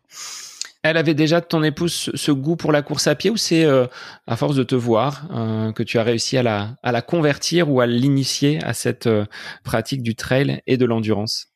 Euh, non, elle avait déjà fait quelques quelques courses. Euh, après, voilà, elle m'avait toujours dit, ouais, un jour je la, je la ferai cette cette diagonale. Enfin voilà, je me mettrai un peu le défi d'aller au bout d'une de ces grandes courses. Donc, je vais tout vous dévoiler. C'était un cadeau de, de, son anniversaire en fait. Alors, je lui ai offert ça. Je lui ai dit, voilà, je fais cette course là avec toi et on se prépare un petit peu ensemble. Euh, alors, il y avait beaucoup de personnes à qui elle a dit ça, qui ont dit moi si euh, mon mari me fait un cadeau comme ça, je divorce. Donc, voilà. là, c'est pas le cas. C'est pas un motif de divorce. non, non, non. Elle était euh, très satisfaite de ça. Maintenant, bah voilà, faut se préparer. Il y a des moments difficiles. là, il y a eu aussi des moments difficiles sur la course ce week-end, et pense que sur la diagonale, bah, ça sera aussi une bonne, une bonne épreuve pour vérifier si si les 20, combien, je dis pas de bêtises, 22 ans de mariage tiennent bien. oui, te trompe pas, parce que bon, après je peux couper, hein, mais euh, si elle écoute, que tu ne fasses pas d'impair sur, sur, sur cet anniversaire de mariage. Euh, Ludovic, on n'en a pas parlé euh, jusqu'à présent, mais tu as accompagné et tu fais partie de la team euh, Oka. Comment tu as été euh, repéré? Comment ils t'ont aidé dans ta pratique du sport? Aujourd'hui Est-ce que c'est un sponsor, on va dire, indispensable pour toi pour réaliser ces, ces, jolis chronos et ces performances sur les différents ultra trails? Alors j'ai commencé par être chez Keshua en fait, hein, juste, juste avant Oka. Euh, voilà, j'étais ambassadeur chez Keshua et au début de la marque Oka en fait, euh, l'un des fondateurs, euh, Nicolas Mermou, est venu vers moi pour euh, bah, voilà pour présenter son produit, pour euh, me demander si voilà je voulais je voulais porter les couleurs de cette nouvelle marque avec un concept qui était quand même assez spécial pour l'époque surtout je sais pas si tu as vu les, les, premières chaussures voilà qui euh, qui faisaient euh, relativement rire en fait euh, et par les couleurs par le design par le volume ça ressemblait à des hydroglisseurs on avait l'impression d'être vraiment perché. c'était ça donc voilà c'était moi je les ai j'avais pu du, coup les essayer avant de, avant de partir avec avec cette marque et et voilà je regrette pas du tout. Maintenant c'est on a grandi les deux euh, ensemble et euh, c'est vrai qu'actuellement bah, euh, ouais c'est assez indissociable même si bah, j'ai que j'ai un contrat donc c'est pas pour ça que je, serai toujours chez Oka maintenant j'espère. Et la marque est, la marque a bien évolué et je suis content d'avoir d'avoir grandi avec elle et, enfin c'est assez réciproque en fait tout ce qui s'est passé. Je pense que je leur dois aussi en fait et euh, parce que j'apprécie la chaussure. Alors après on me dit euh, peut-être que c'est pour ça aussi que tu as cette foulée. Bah voilà, mais euh, je pense que c'est quand même une chaussure qui est performante. Maintenant la gamme est assez variée, on arrive à, chacun arrive à trouver les chaussures à son pied, hein. mais ça reste quand même je pense, euh, euh, un acteur qui a, au cas qui a vraiment fait bouger le marché de la chaussure. Euh, beaucoup de marques maintenant sont venues un petit peu sur l'oversize et je pense que les athlètes qui font d'ultra voilà, en minimaliste, ça existe, mais je pense que les, les bénéfices en fait du confort qu'on peut avoir sur sur, avec, avec, ce genre de chaussures, c'est c'est quand même indéniable. Euh, voilà. Donc moi j'apprécie. Enfin ça, euh, je pense que tout le monde le sait vu que ça fait depuis la création de la marque. Euh, c'était en 2009 là. J'ai porté la première fois ces, ces chaussures sur ma première diagonale en 2009. Et est-ce que sur le trail vous avez vu l'apparition du, du carbone ou pas encore? Sur tes chaussures euh, Oka Alors oui, euh, j'ai couru le début de la course avec des Tectonics qui sont euh, donc le X en fait chez Oka signifie qu'il y a, il y a une membrane, enfin il y a une semelle, euh, une semelle carbone, que ce soit soit sur route ou ou sur trail. donc la Tectonics c'est chez Oka la première chaussure trail à plaque carbone. Donc ils se servent aussi de ton expérience pour élaborer les produits. Vous êtes consulter dans ces cas-là pour euh, euh, mettre en place euh, et, développer les produits? Alors là, un petit peu plus par le passé. voilà, maintenant la marque a vraiment grandi avec avec aussi du développement qui est qui est plus forcément fait uniquement à Annecy comme c'était le cas au début. donc on est on a souvent en fait plus des pré-séries voilà que que vraiment donc je travaille plus vraiment avec eux en fait pour faire du, prototypage.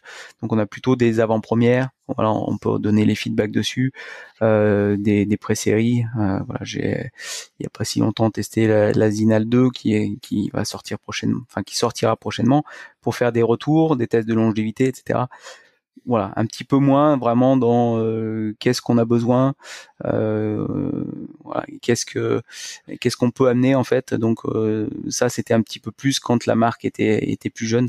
et puis bon peut-être moi j'ai pas assez d'expertise, je suis pas assez voilà, je cours beaucoup. Maintenant, donner mon avis, essayer de trouver des concepts ou des qu'est-ce qui me conviendrait mieux. Euh, voilà, j'essaye la chaussure et puis je vois ce que ça me donne, si ça me convient ou pas. Voilà, c'est surtout le, actuellement le feedback euh, qu'on donne. Alors, avant de terminer euh, notre long échange, Ludovic, j'avais quelques questions, réponses rapides hein, par rapport à, à ces différents sujets. Les réseaux sociaux, Strava, tu utilises ou tu utilises pas? Oui, Strava, Strava, Insta, Facebook, euh, voilà. J'ai pas, j'ai pas de TikTok, j'ai pas de, j'ai pas de TikTok, j'ai pas de Twitter. Euh, qu'est-ce que, qu'est-ce qu'il y a d'autre euh, Moi, j'ai pas Snapchat, mais ouais. Après, euh, voilà, déjà, donc Strava vraiment euh, juste, euh, je l'utilise pas vraiment comme un réseau social, même si euh, bah, je publie tout, euh, enfin, je cache rien. mon coach est ok avec ça. Ni aux concurrents qui peuvent observer comment Ludovic se prépare. Voilà. Parfois, c'est voilà, c'est mon coach aussi qui me dit voilà, maintenant il n'y a plus rien de privé sur Strava, tout le monde sait ce que tout ce que vous faites mais bon voilà ça me dérange pas de savoir euh, enfin que les autres sachent ce que j'ai fait euh, par rapport à la préparation, euh, est-ce qu'on se dit ouais mais alors ton coach, euh, du coup tous ses plans sont quasiment publics parce que sur Strava c'est facile de voir la séance qu'on a fait. Maintenant, voilà, s'il y avait des plans types qui marchaient pour tout le monde, ça se saurait. donc un coach, il s'adapte au coureur, il s'adapte à, ce qu'il a besoin et donc c'est pour ça qu'il n'y a, a, pas vraiment. Enfin, Philippe n'est pas du tout contre partager ça. Euh, donc voilà, tout est public sur Strava, ce qui permet aussi euh, d'éviter les multiples questions, euh, comment tu t'entraînes, etc. Bah, allez voir sur Strava, c'est tout dessus. C'est beaucoup plus simple, en effet. Qu'est-ce que tu penses? Alors on le voit et tu le disais, hein, t'es pas l'exemple parce que tu, as basculé directement sur de l'ultra, mais cette course un petit peu à la surenchère des kilomètres entre guillemets, tu fais, et j'en discutais avec euh, Laurent Tillet qui a fait le, marathon du Mont Blanc euh, donc euh, la semaine dernière, il trouvait que 42 km en montagne, c'était quand même quelque chose d'important. Aujourd'hui, il est pour beaucoup commun de, monter très rapidement sur peut-être l'UTMB, la, diagonale. Est-ce qu'il n'y a pas une course à la surenchère des kilomètres? Quel est ton, ton regard sur, sur ça? Je crois qu'il y avait un petit peu pendant un moment, euh, notamment entre UTMB et Diag, où ils se tiraient un petit peu la bourre pour avoir la course la plus longue, garder la course la plus longue, la plus dure. Euh, je pense que c'est un petit peu quand même passé euh, cette, euh, ce, ce, challenge. Maintenant, il, reste, enfin, il y, a, toujours des courses qui sont très longues. Hein, Thor, il y a comment s'appelle en Suisse 360 là je, bon, je la Swiss Peak. Voilà Swiss Peak 360 il y a toujours des courses qui sont encore plus longues quoi. Voilà après on rentre dans ouais dans des courses euh, où notamment sur le Tor en fait j'ai des copains qui l'ont fait et il y en a qui ont eu un peu du mal à s'en remettre quoi. Donc je me suis dit peut-être que j'irai un jour sur cette course voir ce que c'est en fait de faire de faire aussi long. Euh, maintenant ouais, je pense que c'est aussi quand même difficile à s'en remettre et euh, voilà, pour l'instant j'attends encore un petit peu quoi. je pense que c'est une autre gestion en fait. Euh, pour l'instant sur les, les formats de course comme ça, euh, alors ouais, pour nous on, met moins de 30 heures, mais voilà sur une sur un, course une course 30 heures, euh, on n'a pas tellement à prendre en compte la gestion du sommeil. Quand on quand on va dépasser ça, je pense que ça devient une autre gestion pour euh, bah, pour gérer la, la fatigue, le sommeil, les, savoir s'il faut euh, gérer en micro sieste ou plus long. Enfin voilà, c'est c'est quelque chose d'autre à travailler. ouais, c'est un petit peu différent, mais c'est euh, surtout ouais l'expérience de coureur euh, qui était qui courait bien sur des distances plus courtes ou même jusqu'à des distances 100 euh, miles, 160 km, qui sont allés sur ces grandes courses et après ça ne sont jamais vraiment remis. Alors après est-ce que c'était l'âge, est-ce que on sait pas, mais mais voilà. C'est après est-ce qu'une course vraiment plus longue et, et traumatisante Est-ce qu'à 160 km est beaucoup plus traumatisant qu'à 40 km euh, avec plus d'intensité et plus de rythme. Donc, euh, plus de rythme, euh, surtout en fait les impacts. Enfin, je pense surtout à la descente parce qu'on descend pas un 40 km ou un, cross du Mont Blanc comme on descend un ultra. Donc, on a peut-être des impacts qui vont moins se répéter, mais qui vont être beaucoup plus violents, quoi. donc, voilà, j'ai pas de réponse. Euh, faut demander ça aux scientifiques. Il y a des études qui sont en cours, euh, notamment euh, voilà sur l'UTMB. Ils font pas mal de recherches là-dessus. Alors, ta vision du trail aujourd'hui, est-ce qu'elle est la même que celle quand tu as commencé dans les années 2000 Et est-ce qu'il y a quelque chose que tu détestes par-dessus tout? Des, des, comportements, des attitudes, des, des choses qui te, qui te hérissent le poil euh, j'ai pas tellement de choses qui qui m'hérissent le poil. Après, euh, voilà, de toute façon, on, trouve toutes les mentalités. Après, on accepte les gens euh, comme ils sont, quoi. Et, et, voilà, ce qui peut un petit peu euh, me perturber, c'est un peu les moralisateurs, mais voilà, ça, ça me perturbe pas plus que ça. Après, voilà, chacun dit et pense ce qu'il veut. Euh, voilà, non, j'ai pas vraiment de, de choses qui qui non, qui méritent le poil, ça ça va.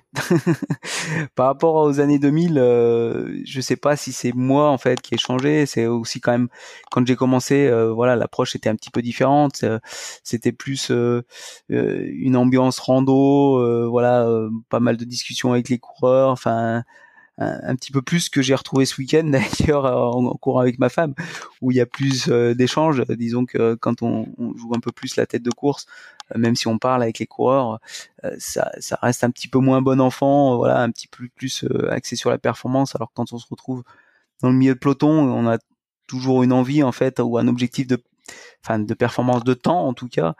Euh, enfin c'est la performance chacun à son niveau. Euh, mais euh, voilà il y a, un petit peu plus de discussion ou d'échange avec les gens. Euh, bah, d'autant plus qu'il y en a quand même un certain nombre qui, me connaissent. Donc euh, voilà quand on est dans le pack on peut discuter un petit peu.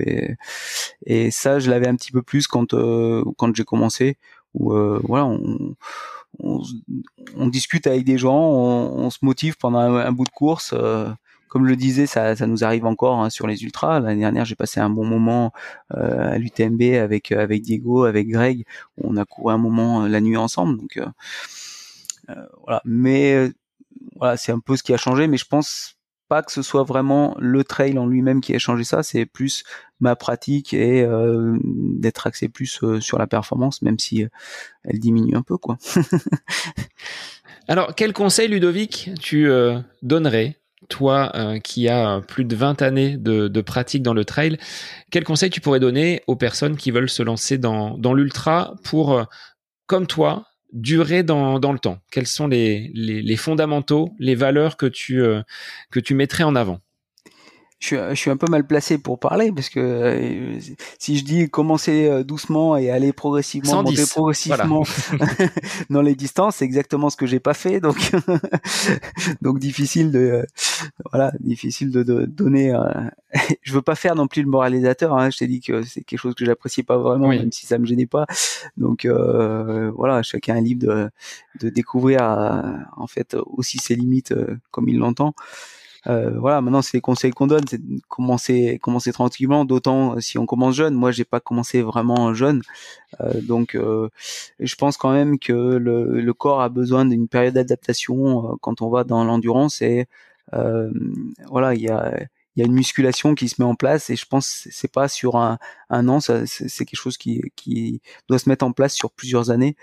Euh, notamment, enfin, je pense souvent comme exemple quand j'ai commencé, euh, notamment avec mes, mes beaux-frères, à courir sur ces montées sèches, les descentes, euh, voilà, j'avais toujours mal aux genoux. Euh, enfin, et je pense qu'il y a une musculature qui se met autour pour compenser, voilà, les impacts qu'on peut avoir, les chocs, pour maintenir un petit peu toutes toutes ces articulations tout en place. Donc euh, voilà, c'est pour ça que je pense qu'on dit aussi d'y aller progressivement. Maintenant, comment durer euh, J'en sais rien. Déjà, faut dire euh, merci à papa, maman. Euh, ça, c'est la première chose. Hein. Il y a quand même, on est malheureusement pas tous égaux devant, voilà, devant ce qu'on a reçu. Donc, je pense qu'il y a quand même aussi une part génétique. maintenant, attention aussi à l'entraînement et au surentraînement moi, je pense que ce qui permet de conserver, c'est ce dont on parlait tout à l'heure euh, par rapport euh, à mixer l'activité en hiver, euh, d'avoir une activité qui demande en fait toujours beaucoup d'activation cardiaque, musculaire, mais qui est moins traumatisante que la course à pied, parce que ça reste quand même traumatisant. donc voilà, je pense que cette pratique mixte en fait de ski alpe et, et course à pied permet quand même de sauvegarder un petit peu l'organisme. Maintenant, Maintenant, de toute façon, euh, voilà, en vieillissant, l'organisme vieillit aussi, mais on essaye de ralentir un petit peu euh, ces effets-là et euh, voilà, garder. Je pense c'est pas bien non plus de couper complètement et puis de voilà de perdre perdre aussi les muscles qui permettent de, de sauvegarder un petit peu euh, les articulations, quoi. Bon, bah alors les auditeurs prendront ces conseils avec la plus grande attention. Avant de terminer et de clôturer notre échange, un instant que je vais appeler l'instant à côté de mes pompes. Je voudrais que tu nous livres une activité non sportive que tu aimes faire euh, bah, dans ta vie de tous les jours, mais qui n'a aucun lien avec le trail, avec le sport. Ce serait quoi cet instant euh, à côté de mes pompes justement? Euh, je pense que je fais beaucoup de, ouais, de bricolage en fait. Alors j'appelle bricolage, mais on a quand même construit notre maison, donc c'est un peu plus que du bricolage. Et euh, voilà, ça reste euh, quelque chose qu'on fait euh, relativement souvent. Euh, bon, ça reste une activité physique, hein, donc quand même, quand on est plus dans la construction, mais euh, voilà, après euh, jardinage, c'est pas vraiment ma passion, un peu plus euh, celle de, de, de, ma femme. Euh, mais voilà, après bois, enfin ouais, pas mal de pas mal de bricoles, d'activités manuelles quoi. Donc toujours toujours en mouvement. Ouais, quand même un petit peu. Ouais. Alors, Ludovic, sur quel réseau les gens peuvent te retrouver? Donc pour l'entraînement, c'est sur Strava, tu l'as dit pas TikTok, pas Snapchat, mais les autres réseaux, oui, tu es, tu es présent un petit peu quand même. Ouais, Facebook. Alors c'est vrai que pour les jeunes, Facebook, ils connaissent même plus. mais euh, Facebook, euh, Insta, et puis euh, ouais, c'est les deux, les deux principaux. Disons que j'ai autant d'abonnés sur sur Strava que sur que sur Insta, quoi. Mais Donc ça, en dit long sur euh, voilà les, les, personnes qui te suivent et qui euh, ont justement envie de, de voir euh, de quelle nature sont tes, tes entraînements et ce que tu peux faire au quotidien. Mais en tout cas, Ludovic, un grand merci d'avoir pris du temps dans ton emploi du temps, je pense, bien chargé pour répondre à ces questions et bah, qu'on puisse échanger sur ce qu'est justement ta, ta carrière de sportive qui dure hein, et qui ne va pas s'arrêter là. Donc un grand merci à toi.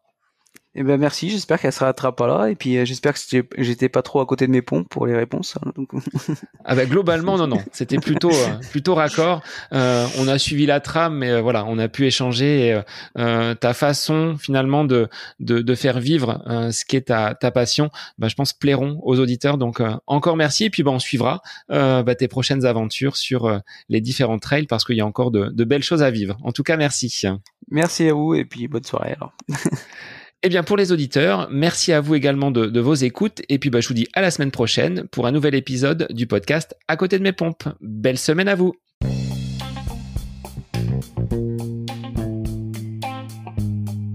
J'espère que cet épisode avec invité vous aura plu. Je vous remercie infiniment de votre écoute. Pour euh, faire remonter le podcast dans les classements, je vous invite à laissez une petite évaluation sur Apple Podcast, 5 étoiles, un petit commentaire, ça me fera énormément plaisir et vous permettrez au podcast d'être remonté, diffusé, euh, déployé sur euh, ces différentes plateformes de façon euh, bah, plus importante encore qu'il n'est actuellement. Et puis je vous invite à me retrouver sur les différents réseaux, hein, Facebook, Instagram. Laissez votre petit message, votre commentaire, ça me fait plaisir d'échanger avec vous. Si vous avez des questions, si vous voulez voilà échanger sur quelconque sujet en lien avec la course à pied, mais pas que, parce que le sport c'est une philosophie de vie et c'est une passion qui nous anime de façon commune, donc n'hésitez pas à venir échanger avec moi. Sur ce, je vous souhaite une bonne fin de semaine, un bon week-end et je vous dis à la semaine prochaine pour un nouvel épisode du podcast À côté de mes pompes.